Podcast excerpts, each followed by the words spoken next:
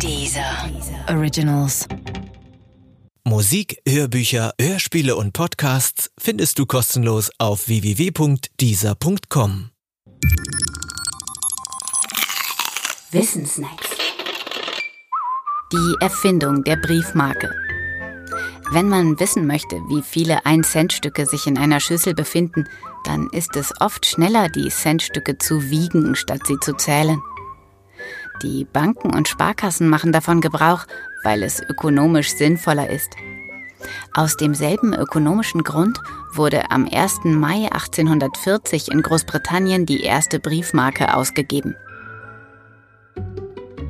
Auch im Briefverkehr ersetzte das Wiegen das Zählen. Denn vor der Einführung der Briefmarke bemaßen sich die Kosten für eine Briefbeförderung unter anderem aus der Anzahl der beförderten Briefbögen. Und die musste man zählen. Aber nicht nur das Zählen wurde durch die Briefmarke überflüssig. Auch die Bestimmung der Entfernung zwischen Absender und Adressat wurde unnötig. Denn die war vorher genauso notwendig. Je weiter die Entfernung, umso höher das Entgelt. So der eigentlich bestechende Gedanke.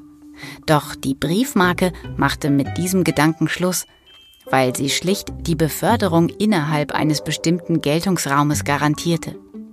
Wenn man so will, war die Briefmarke damit ein frühes Flatrate-System. Doch damit nicht genug der Innovation. Das Entgelt, also das Porto, musste vor der Erfindung der Briefmarke in der Regel vom Empfänger bezahlt werden. Danach aber bezahlte der Absender. Erst Zahlen, dann Dienstleistungen lautete die Devise und man kann deshalb auch völlig zu Recht sagen, dass die Briefmarke schon sehr früh den Prepaid-Gedanken realisierte.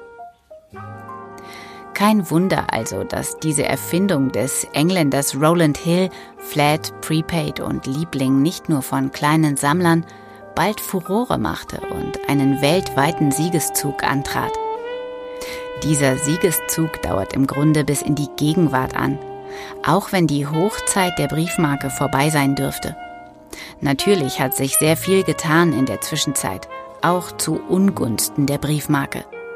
Vieles ist moderner geworden. Man denke nur einmal an die Erfindung von Frankiermaschinen für Massensendungen, die Briefmarken überflüssig machen. Aber dennoch wird die eigentlich antiquierte Briefmarke auch im Zeitalter der Messenger noch Milliardenmal pro Jahr benutzt. Vielleicht auch deshalb, weil durch die Abschaffung der Post als staatliches Institut erst die Möglichkeit entstand, personalisierte Briefmarken mit eigenen Grafiken zu kreieren und zu benutzen. Eine Briefmarke kann so zu einer Marke mit einer eigenen Marke werden.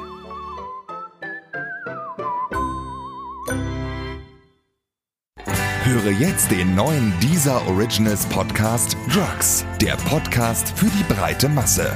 Jede Woche eine neue Folge. Jetzt auf Deezer.